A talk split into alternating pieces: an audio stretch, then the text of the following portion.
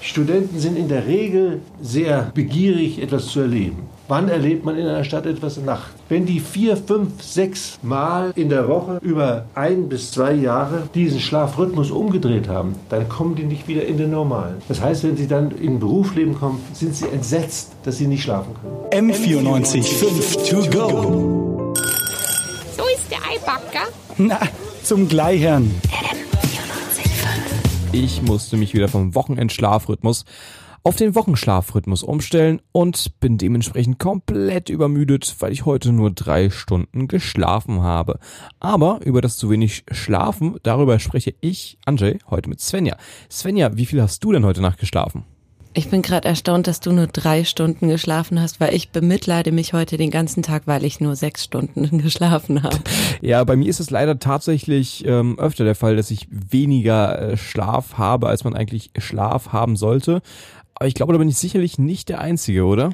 Nee, ich habe mal ein bisschen nachgeschaut und 20 Prozent Bevölkerung der westlichen Industrieländer leidet an Schlafstörungen oder an Schlafmangel. Ähm, man hat ja, man, man muss ja da, glaube ich, ein bisschen unterscheiden. Es gibt irgendwie die Tatsache, dass man willentlich zu wenig schläft, aber daraus kann nämlich dann auch werden, dass man plötzlich nicht mehr schlafen kann. So geht's mir nämlich ein bisschen.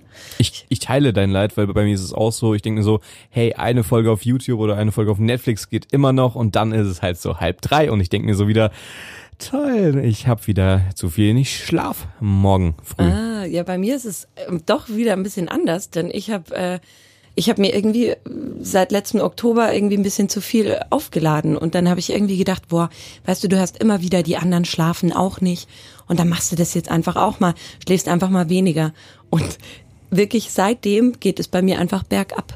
So. Das ist nicht gut, aber wenigstens hast du irgendwo noch die Ausrede der Produktivität oder zumindest der Peer Pressure. Ich bin einfach nur selber blöd. Aber ähm, wenig schlafen ist ja nicht nur im Alltag blöd, sondern es kann auch weitreichende Folgen haben, oder? Ja, allerdings. Also es kann sowohl körperliche als auch ziemliche emotionale Folgen haben. Es gibt da auch gerade ähm, ganz tolle Literatur dazu. Zum Beispiel Why We Sleep von Matthew Walker oder ganz kreativ einfach auf Deutsch übersetzt, Warum wir schlafen von Albrecht Forster. Also sehr kreative Namensgebung bei den ganzen Schlafbüchern. Total. Aber ähm, sie treffen es irgendwie schon auf den Punkt, denn sie versuchen einfach uns Gründe aufzuzählen, weil wir, weil unsere ganze dumme Gesellschaft irgendwie nicht checkt, dass Schlaf irgendwie sowas von die Essenz von Leben ist, dass es gar nicht mehr anders geht. Weil wenn du nicht schläfst, ja, oder zu wenig Schlaf hast und das über mehrere Tage hinweg, dann hast du erstens eine absolut verringerte Leistungsfähigkeit. Das heißt, du kannst dich nicht konzentrieren oder du hast nur so eine partielle Aufnahmefähigkeit. Und was ich fast viel krasser finde, wenn du bestimmte Schlafphasen nicht hast, die fürs Träumen zuständig sind, dann ähm, bist du sozusagen emotional nicht ausgeglichen. Das heißt, du kannst davon depressiv werden. Und ja, so weiter. davon fühle ich mich auch Tatsache angesprochen, weil ich merke, ähm, je weniger ich schlafe, desto verrückter werden auch die Träume, an die ich mich erinnern kann. Ich denke mir so, das hängt da bestimmt irgendwie mit zusammen, dass mein Gehirn das nicht mehr so richtig verarbeiten kann, was am Tag zuvor passiert ist, muss ich sagen. Ich, äh, so wie, du es gerade erzählt hast, hey, weniger Konzentration. Wie gesagt, ich habe ja heute nur drei Stunden geschlafen, also ich kann ja auch nur ganz schwierig folgen mittlerweile nur noch. Aber ich hoffe mal, das liegt nicht an meinem Schlafmangel, Nee. dass ich mich nicht besser ausdrücke. Ich hoffe, ich hoffe nicht, aber ich glaube, so schlimm ist es mit uns beiden nicht. Wie viel Schlaf brauchst du denn eigentlich? Weil ich bin immer so ein Mensch, hey, mir reichen noch nicht mal die acht Stunden eigentlich. Ich brauche, wenn ich an einem guten Tag auch mal ausschlafen kann, brauche ich sogar neun bis zehn. Ähm, wie schaut's bei dir aus? Hä, ganz anders. Bei mir ist es so, ich kann nie länger als neun Stunden schlafen. Ich habe in meinem ganzen Leben noch nicht länger als neun Stunden geschlafen. Das ist krass. Also bei mir ist es so gefühlt an jedem Samstag so. Oh, Voll krass. Ich habe auch, also selbst wenn ich denke, ich müsste jetzt irgendwie Schlaf nachholen, kann ich das nicht. Also ich kann jetzt nicht länger als neun Stunden schlafen, aber ich glaube, ich bin so ein Normalschläfer, also so sieben bis acht Stunden. Und ich habe mir früher echt auch die Uhr danach gestellt. Also ich habe den Wecker jetzt plus acht Stunden gestellt und dann war ich auch immer topfit. Aber es gibt auch andere äh, Typen. Ich habe eine Freundin, die schläft einfach nur vier Stunden und ich denke mir jedes Mal, du kannst überhaupt nicht gesund sein. Ist sie aber und ich habe äh, gelesen, dass Napoleon auch nur so wenig geschlafen hat. Ich glaube, das Problem bei mir ist, ich denke, ich brauche nur drei Stunden und dabei brauche ich sogar halt zehn. Ich glaube, das ist so mein äh, Problem. Ich habe eine andere Erwartung von äh, mir an mein Schlafverhalten und mein Schlafverhalten Ja. in Realität ist halt komplett anders. Vielleicht solltest du, geh zum Arzt, Anjay. Geh Ich zum glaube Arzt. ich glaube es auch. Ich glaube, das sollte tatsächlich äh, so der Fall sein. Äh, aber ich habe auch gehört, die Fähigkeit zu schlafen, die ist ja auch genetisch bedingt, oder? Ja, tatsächlich. Ähm, also das ist auch so ein bisschen ähm, damit gemeint mit diesen Schlafstunden, äh, die du brauchst.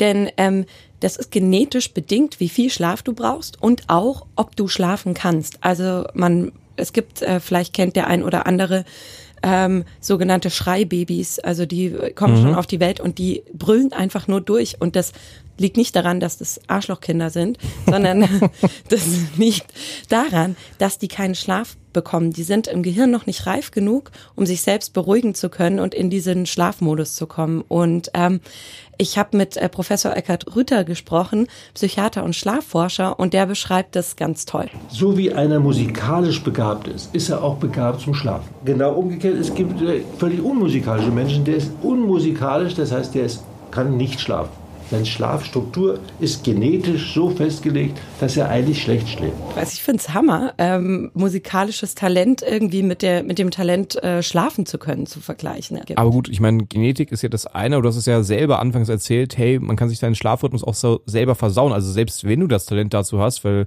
du hast ja gesagt, du bist eine Normalschläferin, du brauchst nur diese sieben Stunden, aber du versaust dir deinen Schlafrhythmus selber, oder? Ja, genau, indem ich halt quasi anfange, meine natürlichen Bedürfnisse hinten anzustellen und dann weniger schlafe und dann bin ich weniger ausgeglichen. Dementsprechend ist mein Schlaf auch unruhiger, mein Stresslevel ähm, steigt und ich kann mich weniger gut beruhigen etc. pp. Also so es ist, ist auch gewissermaßen so eine Spirale. Je schlechter du schläfst, desto mehr wirkt sich das auf deinen Alltag aus, desto gestresster bist du und desto schlechter schläfst du. Ja, wunderbar. Absolut. Und das trifft auch auf ähm, Studenten zu, denn wir können uns auch ganz schön unsere Zukunft kaputt machen. Es geht da um den Übergang in die Arbeitswelt, wie Professor Rüther beschreibt. Studenten sind in der Regel sehr begierig, etwas zu erleben. Wann erlebt man in einer Stadt etwas Nacht? Wenn die vier, fünf, sechs Mal in der Woche über ein bis zwei Jahre diesen Schlafrhythmus umgedreht haben, dann kommen die nicht wieder in den normalen. Das heißt, wenn sie dann in Berufsleben kommen, sind sie entsetzt, dass sie nicht schlafen können. Das heißt, Leute, nicht so viel feiern.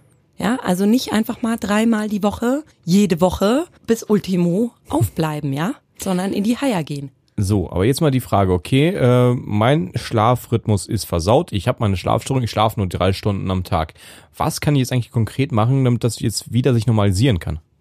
Ich fand da die Antwort von Herrn Rüther auch einfach unglaublich gut, denn der bringt es ziemlich auf den Punkt. Wir können natürlich anfangen, solche komischen Einschlaf-Apps zu nutzen und so weiter mhm. und so fort. Aber ob die wirken? Genau, und vor allem da dann wieder auf einen digitalen Bildschirm zu gucken, der ja bekanntlicherweise uns eigentlich eher wach hält, etc.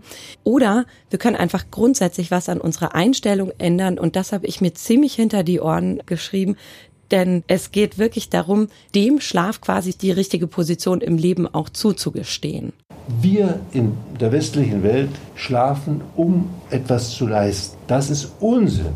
Schon vom Kindheitsbein an muss der Mensch lernen, dass der Schlaf das Schönste ist, was dem Menschen passieren kann. Schöner als Musik, schöner als Essen, schöner als Sex. Das Kind muss wissen, wenn du heute ganz artig bist, darfst du eine Viertelstunde eher ins Bett, ist nämlich so schön da. Das heißt, ich müsste eigentlich äh, nicht denken, oh, alle anderen schlafen wenig, deswegen kann ich auch wenig schlafen, sondern ich müsste eigentlich sagen, hey, Schlaf, voll gut, tut mir gut und das an erste Stelle stellen und dann quasi kann ich auch leistungsfähig sein und vielleicht dann auch meine ganzen Sachen, die ich so machen möchte, auch erledigen.